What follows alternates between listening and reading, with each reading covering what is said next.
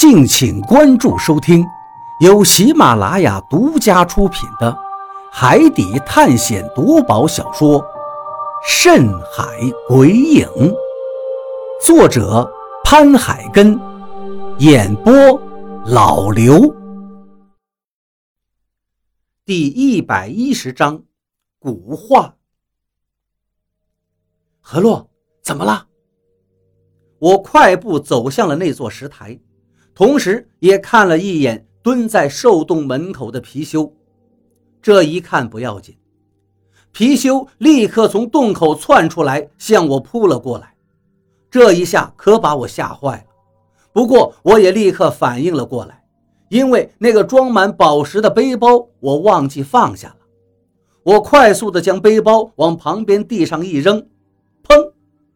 各种红蓝宝石。各种透明的钻石撒了一地，那头貔貅直接调转方向扑向了那一堆宝物。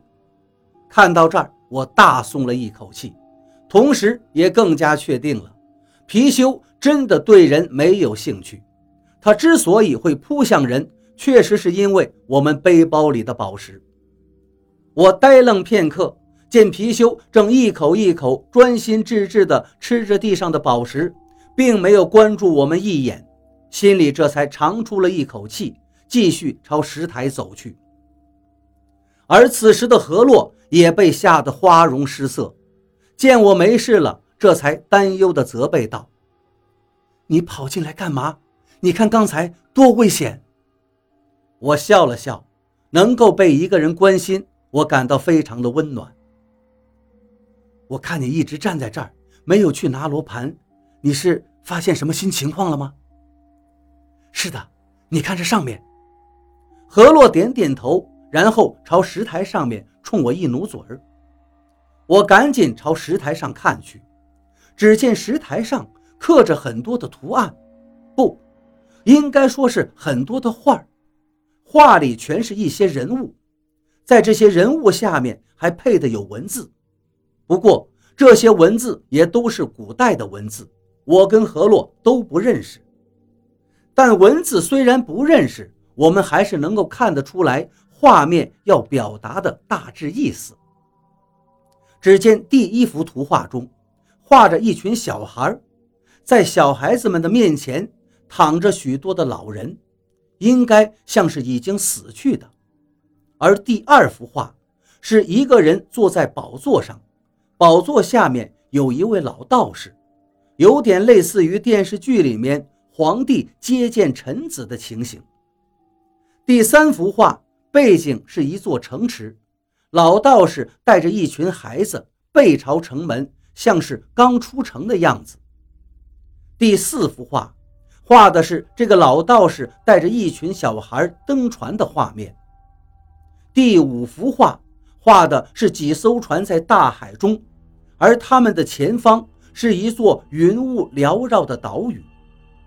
第六幅画画的是，在一个地宫中有一个大坑，坑里全是小孩子，老道士则站在坑洞上面看着里面的小孩子，给我的感觉是这个老道士要活埋了这群孩子，让人看着就极不舒服。看到这儿，何洛打断了我：“小鱼。”你有没有看出来，这上面画的是什么意思？我皱着眉头摇了摇头，不是很明白，感觉像是这个老道要活埋了那群小孩可是这群小孩好像又是从很远的地方漂洋过海过来的，很奇怪。何洛点了点头，没错，这些画画的就是那个老道士把一群小孩子漂洋过海。带到了一座岛屿上，然后挖坑活埋的情景。啊！一听这话，我真的吓了一大跳。漂洋过海，就是为了把一群小孩带过去活埋？这，这是为什么呀？我十分的震惊，因为这对我来说太不符合情理了。活埋对于现代的人来说，已经是毫无人性的事情。而且埋的还是一群小孩子，就算是古代的皇帝们会让活人陪葬，但是这画面里也没有画皇帝死之后的场景。更重要的是，埋一群活人在哪儿都可以，为什么要漂洋过海到一座岛上去呢？何洛似乎看出了我心中的疑惑，就指着石台上的画说道：“我怀疑这画里面画的老道士就是徐福。”我听了一愣，但紧接着也反应过来，这些画出现在这儿，而在上面还有一个徐福的墓。何洛分析的倒是合情合理，毕竟徐福当年就是带了一群童男童女漂洋过海来到这里的。想到这儿，我惊讶道：“你的意思是说，这话里要表达的？”是徐福带着一群童男童女漂洋过海来到这座岛上，然后又活埋了这群小孩子。何洛重重的点了点头。可是这不科学呀！徐福不是带着童男童女来这儿过神仙日子的吗？怎么要活埋他们呢？我真的感到困惑不解，心里想。难道是徐福死的时候把这些小孩都埋掉，给自己陪葬的？何洛却摇了摇头，表示他也不是很理解。而这时，他指着下面的一幅画说道：“哎，你看这儿，是不是很像我们这里？”我赶紧看过去，果然在接下来的一幅画中，画的是一个金光璀璨的地宫中，一只貔貅，一座石台。一块罗盘，还有一个老道士正在施展仙法。看到这一幅画，再看看眼前的场景，画里面描绘的不就是这个溶洞吗？那金光璀璨的地宫，就是这个镶满了各色宝石的溶洞啊！还有那头貔貅，还有眼前的这个石台，石台上的罗盘，除了老道士不在这儿。完全就是一模一样的呀！看到这里，我已经可以断定了，这个罗盘估计就是画中那个老道留下来的，也就是徐福留下来的。于是我对何洛说道：“别管这些画里的事情了，咱们还是赶紧拿了罗盘离开这再说。”可是何洛却伸手把我拦住了：“慢，怎么了？”我眉头一皱，我总感觉哪里不对劲儿。何洛也皱着眉毛，一副有些不安的样子。有什么不对呀？不就是几幅画吗？我不以为然地说道。可是何洛却指着最后一幅画道：“小鱼，你看最后这幅画。最后一幅画，我其实早就看到了。”上面画的是老道士，在他的身后就是这个石台，老道士站在石台前，双手交叉的姿势，旁边还写了几个字，因为是小篆，所以我也认不得。于是我对何洛说：“这个也没什么特别的呀，就是一个老道士站在石台前头吗？”何洛却摇了摇头道：“不，你仔细看。”老道士双手交叉在胸前的姿势，像不像是在对我们说不能动石台的意思？这个，我不由得愣住了。因为如果何洛这么理解的话，倒也是可以说得通的。何洛又指着那几个小字说道：“还有这几个字，你有没有觉得眼熟？眼熟？”我不由得眉头一皱，是啊，你看这几个字，像不像就是外面那块瘟神墓碑上刻着的那行字？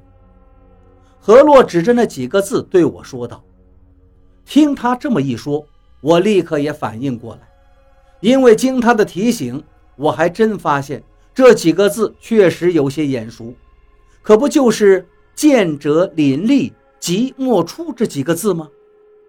当下我惊讶道：“见者凛厉，即莫出。”对呀，没错，就是这几个字。你看，还有老道士双手在胸前摆出交叉的手势，这不就是告诉我们，要我们这些见到这个画的人心生敬畏，不要动这个石台，不让疾病传播出去？何洛解释了一番。你的意思是说，如果动了这个石台，就会把疾病散播出去？我突然感到有些后怕。何洛郑重地点了点头，有这个可能。于是我转过头招呼张广川道：“老张，你过来一趟。”张广川他们早就等得不耐烦了，见我挥手叫他，他看了一眼貔貅后，立刻跑了过来。他一边警惕地走过朱雀镇，一边好奇地问我：“便鱼，你们怎么回事啊？为什么不赶紧拿了罗盘闪人，还他妈叫我进来一起冒险？你们搞什么名堂？”我对张广川说道：“这里有些文字，你帮我们确认一下。”张广川一愣，一路小跑来到了石台前。而这时，朱雀镇外面的比利他们早就着急的想骂人了：“你们到底在干什么？为什么不拿走罗盘？”我回头对他喊道：“先等等，我担心这罗盘里会有机关。”所以弄清楚之后再拿。一听到“机关”两个字，比利他们都是一愣，刚想跑进来，一听这话，立刻把脚又收了回去。显然，对他们来说没必要冒这个险，哪怕貔貅真的不会伤人，但是万一拿了罗盘，真的触发了什么机关的话，那可是九死一生的事儿。尤其是之前我们在上面的墓室中开棺的时候，已经触发过一次机关，那惊魂的一幕，任凭谁回想起来都会心惊肉跳、后怕不已。所以听到我说担心这石台有机关的话，他们就又老老实实的在外面等待了。当然，我之所以这样吓唬他们，是因为我确实不想让他们过来捣乱。我可以肯定。比利一旦过来的话，才不会管什么会不会放出疾病，而是直接拿了罗盘就走。所以，为了搞清楚这座石台上到底隐藏了什么秘密，我必须拿出一点时间，让张广川来认清楚上面写的文字。这里怎么有这么多画啊？张广川一走过来，就发现了石台上面的图画。你甭管这些画了。先认一下下面这行字，看看是什么意思。我指了指那些古文字，张广川点点头，然后就开始认真的辨读那些古代的文字。